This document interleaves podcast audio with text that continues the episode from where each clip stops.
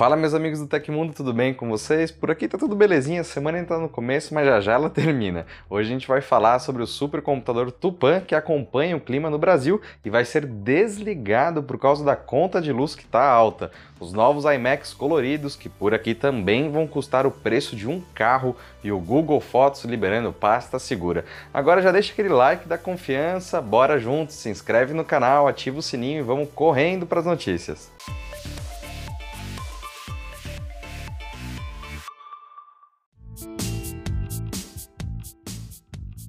Em agosto, o Instituto Nacional de Pesquisas Espaciais, o INPE, deve desligar o supercomputador chamado Tupan, responsável por prever o tempo, emitir alertas climáticos, coletar e monitorar dados para pesquisas e desenvolvimento científico. Segundo o Instituto, o desligamento, o primeiro da história, será realizado por falta de recursos. Neste ano, o INPE recebeu o menor orçamento vindo do governo federal, totalizando 44,7 milhões de reais. No total, eram previstos o encaminhamento de 76 milhões de reais de verba. Para efeito de comparação, só o supercomputador consome 5 milhões de reais por ano de energia elétrica. Como resposta, o Instituto Brasileiro de Proteção Ambiental, o PROAN, enviou um documento ao Ministério Público pedindo a manutenção do monitoramento e um plano urgente para a gestão da crise. O mesmo documento também foi enviado ao Tribunal de Contas da União, TCU, e às defensorias públicas das regiões Sudeste, Sul e Centro-Oeste. Carlos Bocurri, presidente do PROAN,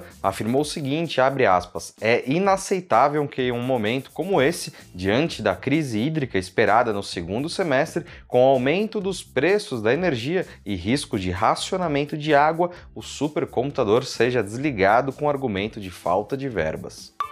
E rolou muita coisa bacana na E3 desse ano, muito trailer e muito jogo novo, e você pode curtir tudo lá no nosso canal irmão, o Voxel. Mas uma das maiores revelações da E3 nesse ano é o Quasar Ice, nova fragrância masculina do Boticário. Quer saber mais sobre ele? Clica no link que está embaixo na descrição. E custando a partir de R$ 17.599, chegaram à Apple Store Online brasileira os mais recentes dispositivos iMac, pertencentes à linha anunciada em abril pela empresa da maçã. Os modelos disponíveis em sete cores: azul, verde, rosa, prateada, amarela, laranja e roxa, contam com processador M1 e display de retina de 24 polegadas, com resolução de 4,5K, 11,3 milhões de pixels e revestimento anti-reflexo. Os lançamentos possuem somente 11,5 mm de espessura e podem ter duas ou quatro portas, sendo duas Thunderbolt USB-C 4 ou duas Thunderbolt USB-C 4 e duas USB 3. Além disso, as GPUs podem variar de 7 a 8 núcleos, dependendo do aparelho, assim como a presença do novo Magic Keyboard com Touch ID, e as configurações, claro, impactam os preços dos produtos. Enquanto mais básico, com 256 GB de armazenamento e 8 GB de memória unificada, teclado simples e duas portas, custa R$ 17.599. O mais parrudo e com personalização é comercializado por até 36 mil reais por 512 GB de armazenamento e placa Gigabit Ethernet. Aliás, o prazo de entrega é de 3 a 4 semanas e o frete é grátis, então pode relaxar.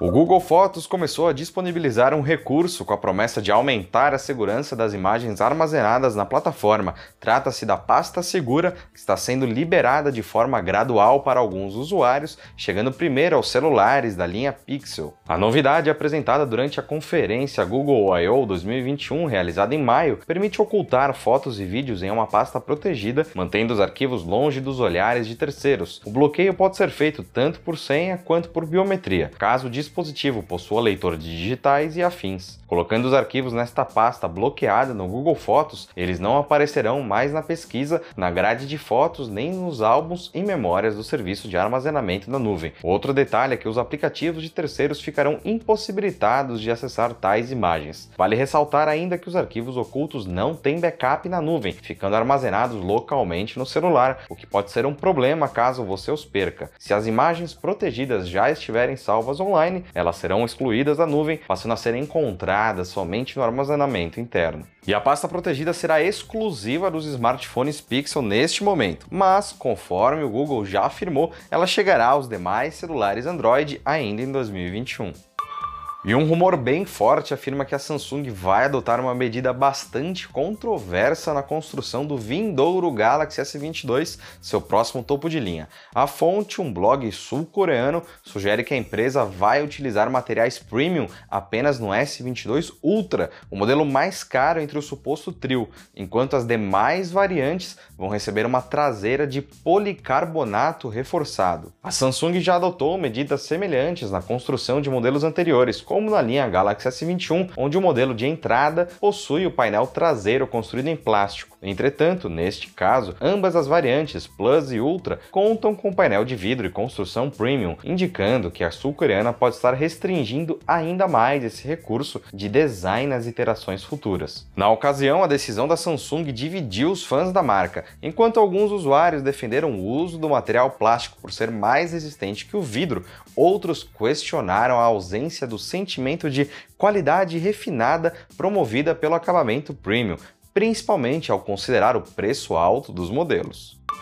E na noite de ontem, diversos usuários do Twitter alegaram que perderam seguidores na rede social. Segundo os relatos, alguns perfis chegaram a perder mais de 10 mil seguidores excluídos de uma hora para outra no microblog. A empresa revelou que está fazendo uma limpa em contas não autenticadas do site. Eu mesmo perdi uns 30, 40 seguidores. No Brasil, os perfis mais afetados pelo sumiço de followers incluem políticos como Eduardo Bolsonaro, do PSL São Paulo, que alega ter perdido 15 mil seguidores ontem. Abraham Johann Weintraub, ex-ministro da Educação, também reclamou que cerca de 10 mil contas sumiram de seu perfil na rede social. Já o blogueiro conservador Bernardo Custer disse que foi amplamente afetado e perdeu cerca de 10 mil seguidores na rede social. Já o jornalista Leandro Demore, do Intercept Brasil, também comentou o caso e notou uma redução em seus números na rede social, mas em menor escala. Cerca de 600 seguidores foram retirados do perfil. Em uma publicação realizada em seu perfil de suporte, o Twitter explicou o motivo para o sumiço de seguidores na rede social. A companhia ressaltou que os usuários podem notar flutuações no número de seguidores devido a um processo de verificação de contas. A verificação pede que perfis suspeitos confirmem a senha ou o número de telefone no Twitter. Caso isso não ocorra, a conta é retirada do contador de seguidores até que uma forma de comprovar a autenticidade do perfil seja apresentada para a rede social. Segundo explica o Twitter, o procedimento é realizado regularmente e visa diminuir a incidência de spam